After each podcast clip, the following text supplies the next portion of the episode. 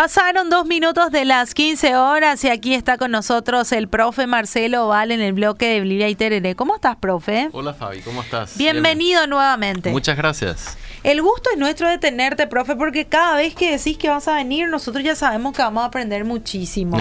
Entonces ya tenemos nuestro cuadernito, nuestro lápiz, todo, porque tus alumnos del radar del otro lado ya se están preparando para poder anotar todo lo que vos digas, profe. ¿Qué tal tu semana, profe? Bien, bien, bien, bien, súper bien. Sí, con estas lluvias, ¿verdad?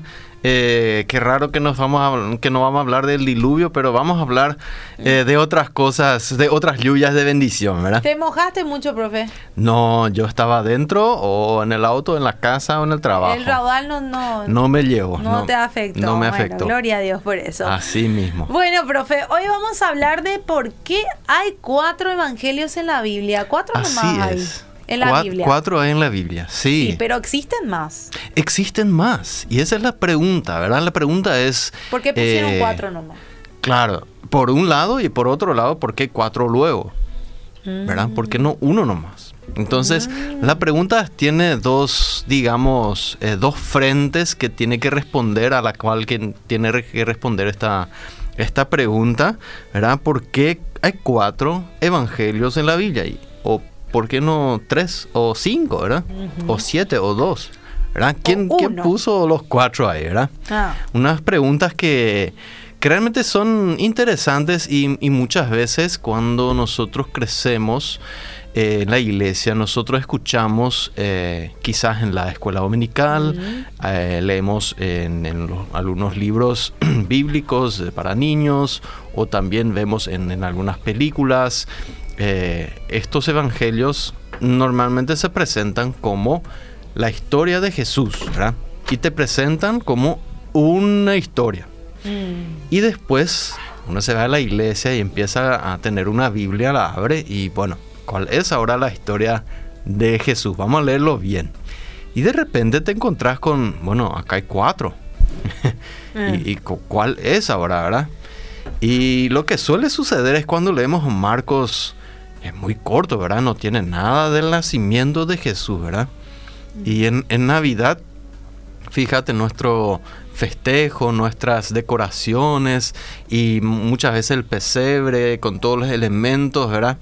Es mayormente un, complejo mixto de, de dos, de por lo menos dos eh, evangelios, eh, porque fíjate en Mateo aparecen los, los reyes magos, pero en Lucas, ¿verdad?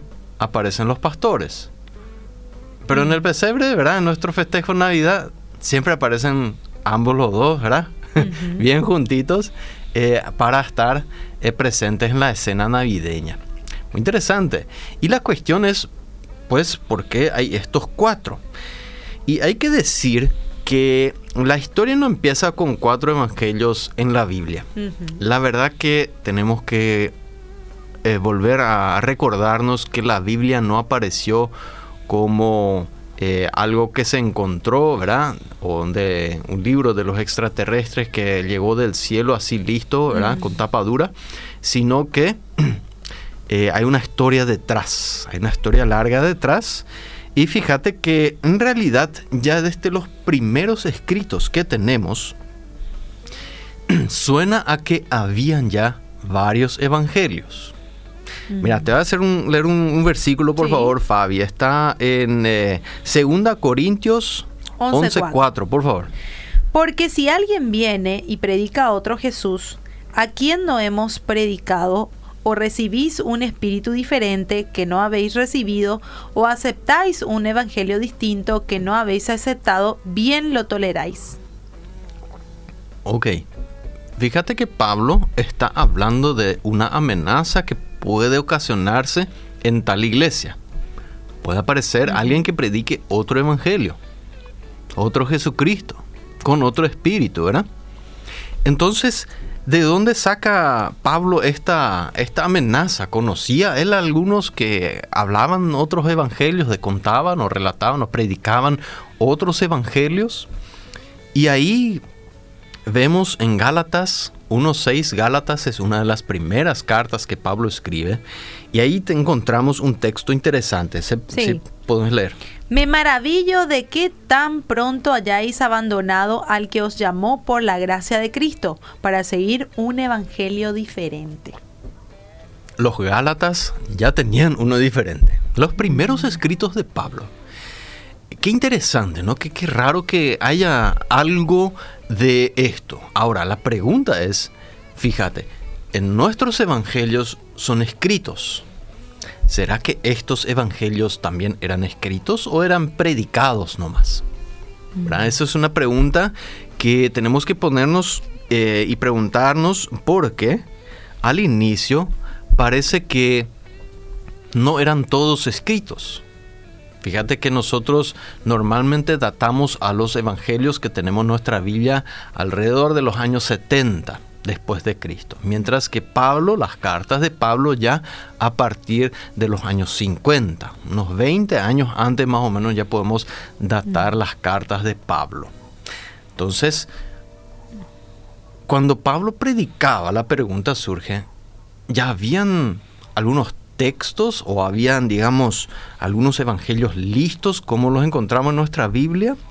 Y fíjate que eh, estos esta pregunta de los evangelios, nosotros podemos eh, ver que realmente se, se, expande y empieza con una predicación, empieza con realmente el evangelio que el apóstol predicaba, o obviamente los apóstoles predicaban, y después que otra gente también tenía otros evangelios. Y fíjate que esta predicación sobre lo que Dios había hecho a través de Jesucristo es lo que se llevó a llamarse Evangelio. Ahora la pregunta es, ¿qué es lo que hizo Dios a través de Jesucristo? Y uno dice, ¿y vino a salvarnos? Mm. Ok, esa es una manera de decirlo. Otra manera se puede decir, y bueno, vino a hacer muchos milagros. ¿Ok? Eh, ¿realmente, ¿realmente Dios vino? ¿Será que Dios murió en la cruz? ¿O, o no? ¿Puede Dios morir? ¿Puede Dios venir y, tocar gente impura? ¿Puede Dios hacer eso? ¿No? Preguntas que surgían a la gente cuando empezaba a, pensar y, a, y reflexionar acerca de qué pasa si Jesús era el que decía, ¿no? ¿Qué había hecho Dios a través de Jesucristo? Bueno, y esas preguntas tenían diferentes respuestas. Y algunas respuestas, decía el, apóstol Pablo, lo que sabemos de según sus cartas, eran correctas. Y otras aparentemente no. Otras eran incorrectas. Ya desde los inicios. Y esto nos hace ver que Pablo habla, muchos, eh, habla mucho de gente que pervertían el evangelio de Cristo. En Gálatas 1, 7 al 8, ¿será que me puedes leer eso? Voy a ir leyéndote lo que decís. Que en realidad no es otro evangelio, solo que hay algunos que os perturban y quieren pervertir el evangelio de Cristo. Pero si aún nosotros o un ángel del cielo os, os anunciara otro evangelio contrario al que os hemos anunciado, sea anatema. Así mismo. Él dice, no existe otro evangelio, aunque haya no existe. Es decir, que hay un sol, una sola buena noticia de lo que Dios ha hecho.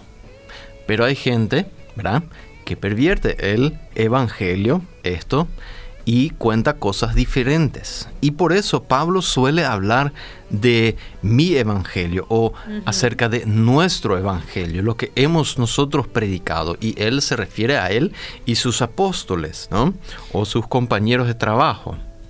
Entonces, en ese sentido, eh, vemos que eh, realmente este, este evangelio se iba expandiendo en primer lugar como una predicación en tiempos de Pablo. Y no sabemos si ya habían algunos textos o no. Probablemente no eran, si es que había algunos textos, eran los mismos que nosotros tenemos hoy en la Biblia. Porque eh, vemos muy poca conexión entre lo que Pablo dice en sus cartas con lo que encontramos directamente en nuestros evangelios, ¿verdad?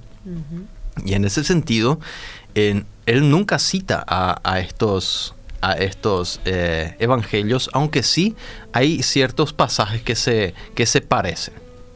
¿verdad? Entonces, obviamente, nosotros tenemos que asumir que Pablo no conocía los textos que nosotros conocemos como los evangelios. Pero fíjate que existen eh, a lo largo del tiempo estas diferentes predicaciones se volvieron unos textos. Tenemos que darle, digamos, un, tiempo a esto, desde que Jesús había fallecido, bueno, eh, sido crucificado y resucitado, y a partir de ahí empezaban las predicaciones hasta, ¿no? más o menos en el año 30 hasta 35, o sea, cómo lo datamos, a partir de ese tiempo de que Jesús había resucitado, aparecido a sus discípulos, empezaban a predicarlo. Hasta que esta predicación se volvió un texto, tomó un, un cuanto de tiempo, unos cuantos años. Y a lo largo de estos primeros años, vemos que no solo surgieron diferentes predicaciones acerca de Jesús, sino también diferentes textos una vez estas predicaciones diferentes, eh, cuando se consolidaron, digamos, como una, una tradición específica. Y vos sabés que tenemos, eh, hemos encontrado eh, muchos diferentes evangelios en los primeros 200 años de la historia. Y yo te quiero pedir si me podrías leer por favor Lucas 1.1.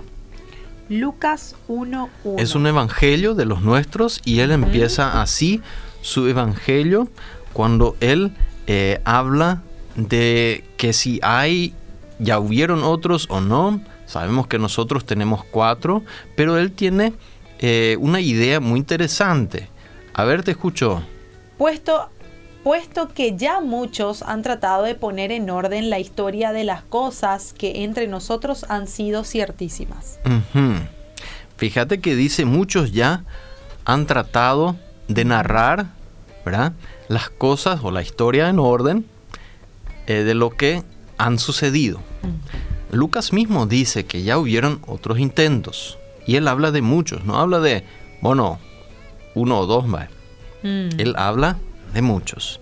Eh, eso quiere decir que en ese tiempo Lucas por lo menos ya conocía a varios diferentes textos, porque él dice eh, en el versículo 2 que él mismo ahora va a hacer lo mismo. Mm. Y después surge lo que tenemos como el Evangelio de Lucas. Mm. Eh, ¿Y cuáles son estos diferentes evangelios que hemos conocido? Y ahí en, mi página bibliaiterere.com he puesto una, lista de diferentes evangelios.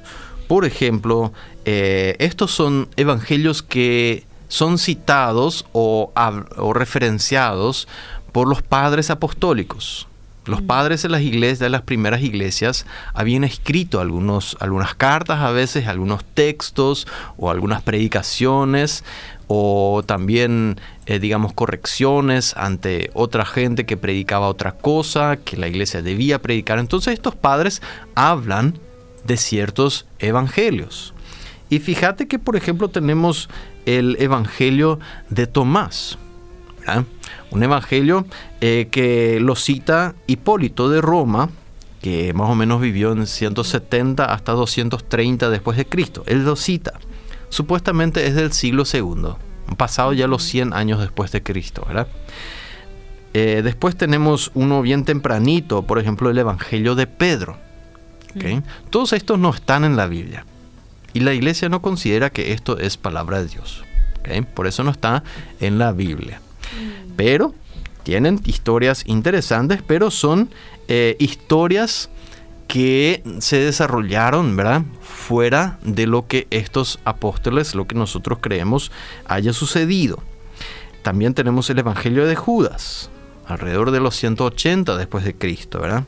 Ireneo, un padre de la iglesia, uno de los primeros, ¿verdad? Del cual estuvimos hablando la vez pasada también.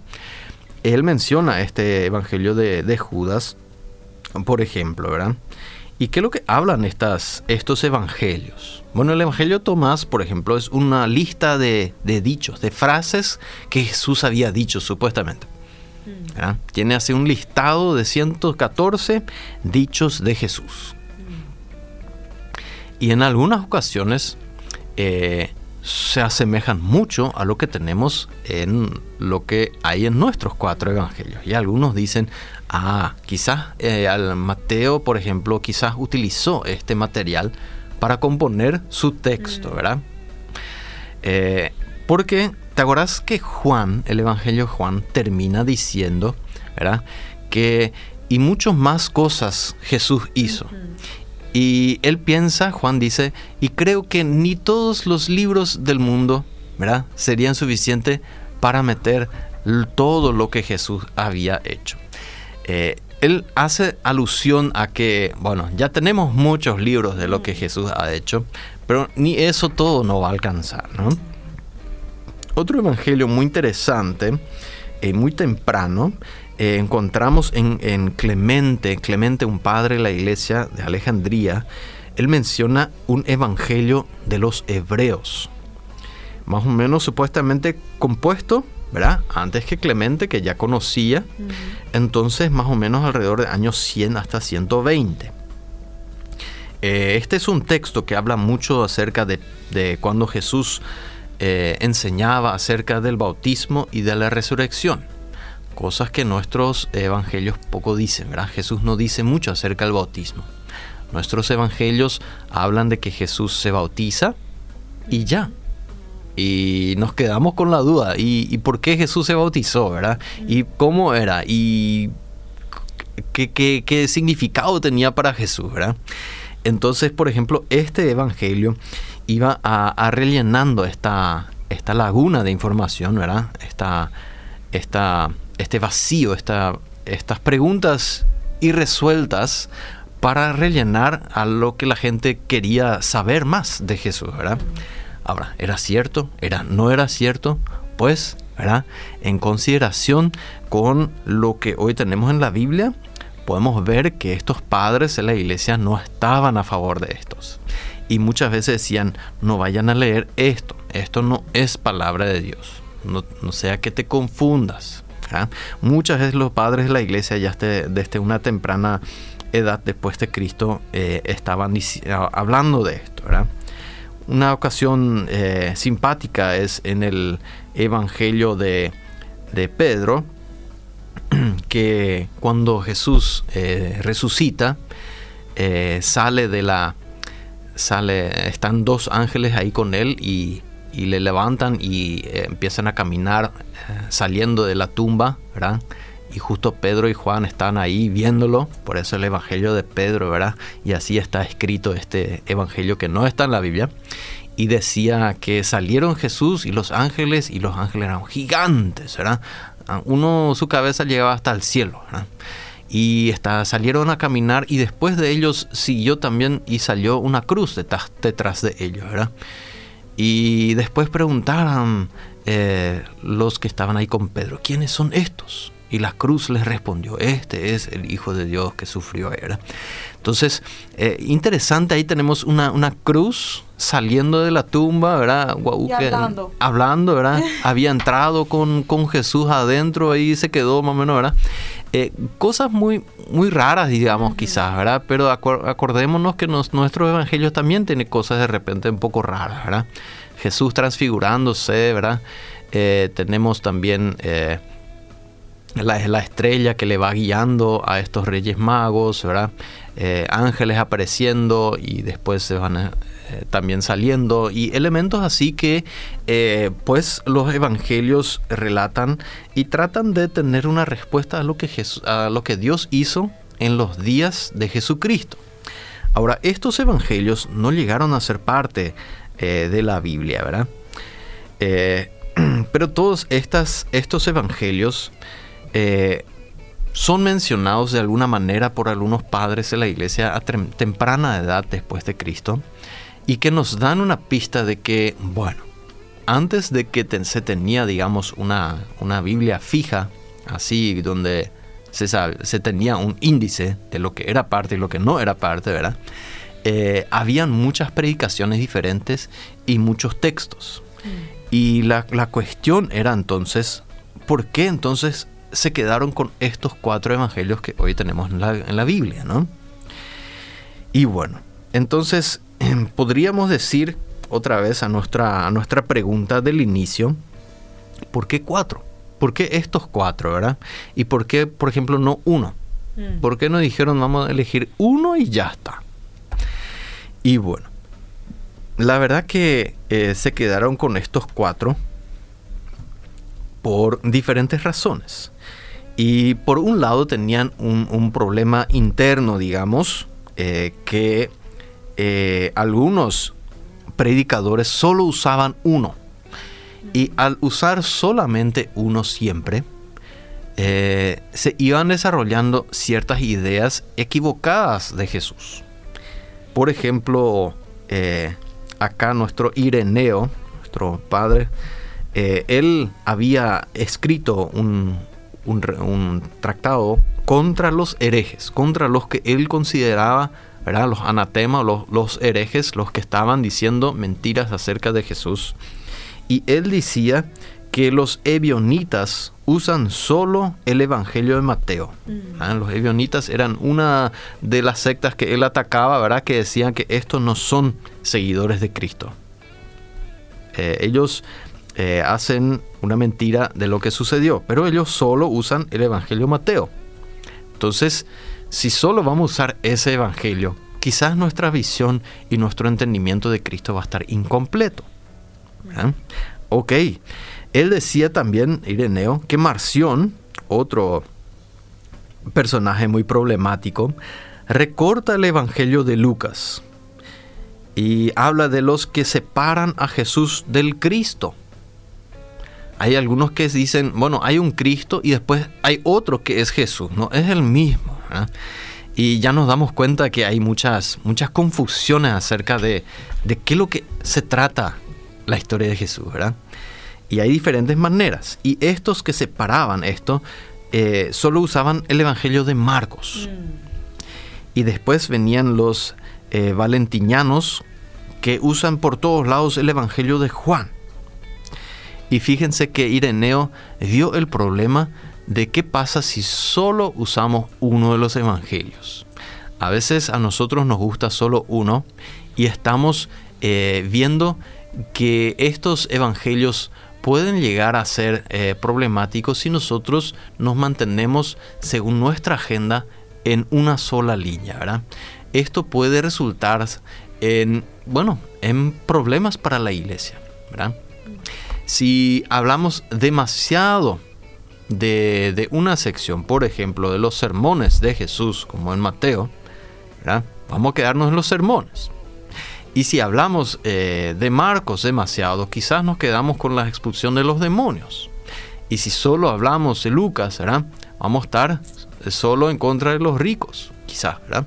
¿Quién sabe? Pero si solo hablamos de Juan, solo quizás vamos a hablar del amor. Y, todos eh, estos puntos no son negativos, ¿verdad? Pero si solo es eso, ahí estamos corriendo un pe- peligro. Entonces Ireneo dice, los evangelios no pueden ser ni menos ni más que cuatro. Necesitamos los cuatro, pero no nos podemos quedar tampoco con solo uno ni más. Entonces esto llevó a, también al, al problema externo, ¿verdad? Que estos cuatro evangelios eran usados por lo que eh, los padres de la iglesia consideraban eh, las iglesias que seguían a Jesús. Las otras eran consideradas como que, bueno, se reinventaron la cosa o hacían las cosas como, le, como deseaban, ¿verdad? Y en ese sentido, eh, tampoco es cierto como lo, lo pinta el, eh, la, la novela ficticia de Código da Vinci, ¿verdad? Después se hizo una película de esto, eh, muy interesante, eh, muy cautivante, especialmente para, para cristianos, porque ahí habla de, de que dos van a, dos investigadores van a investigar un poco acerca de cómo lo que es la línea de la rosa, ¿verdad? Que habla un poco de la descendencia de Jesús, su hijo, ¿verdad? Y que uh, Jesús tenía hijos, ¿verdad? Y esto es representado después que en tiempos de un emperador romano, en 325 después de Cristo, habían tantos evangelios que bueno, eligieron cuatro los que le convenía, ¿verdad? Eh, y fíjate que ya Ireneo nos había dicho que en, él escribe más o menos en 180 antes de Cristo, ¿verdad? Y también tenemos de otros, eh, Papias, por ejemplo, en, en 130 después de Cristo, reciencito. Y Policarpo 155, que hablan de, de esta limitación de los evangelios. Y nos damos cuenta que hay diferentes versiones de cómo se cuenta la historia, ¿verdad? Y esto dificulta un poco a veces a, encontrar claridad. En este sentido, ya había, digamos, un, un, problema interno que solo querían usar uno. Tenían su favorito, ¿verdad? Como mi versículo favorito y solo leo ese, ¿verdad? Mm. Porque yo pues quiero todo, entonces todo lo puedo porque en Cristo me fortalece, ¿verdad? O, mm. ¿verdad? Eh, yo soy pobre, entonces den a los pobres lo que tienen, ¿verdad? Y amén, amén, ¿verdad? Ese versículo nomás menciono, ¿verdad? ¿Cómo creí que era pobre, por eso, muy pobre, por eso tú solo escribía eso? No, yo no creo eso. Fíjate que Lucas, por ejemplo, ¿verdad? Escribe a Teófilo. Y yo creo que él era eh, la persona que le, sponsoreaba.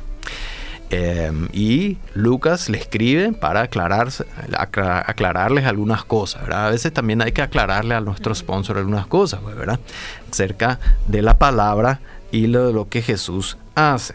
En ese sentido, entonces, acá vemos a, Lucas también eh, hablar eh, y mencionar, ¿verdad? A, a una dificultad que él encontraba, que habían muchos evangelios y él ahora iba a escribir uno también. Y así entonces la, dificultad tiene dos frentes. Uno es la interna, que tiene que ver con por qué cuatro y no uno, ¿verdad? Y ahí Ireneo nos ayuda. ¿Por qué? Porque ahí elegimos nuestro versículo favorito y eso es todo el cristianismo, ¿verdad? Mm. Y nos equivocamos. Nos equivocamos cuando nos, nos, aferramos solo a un versículo. Es muy bueno los versículos y es bueno que tengamos un favorito. Pero cuidado, quizás ese no es el favorito de Dios, ¿verdad? Entonces hay que buscar cuál es el favorito de Dios. el favorito de Dios? y porque Dios tiene muchos favoritos. Ah. Dios tiene todos los versículos de la Biblia son sus favoritos. Y ese es nuestro problema cuando nosotros queremos sacar uno y olvidarnos de los demás.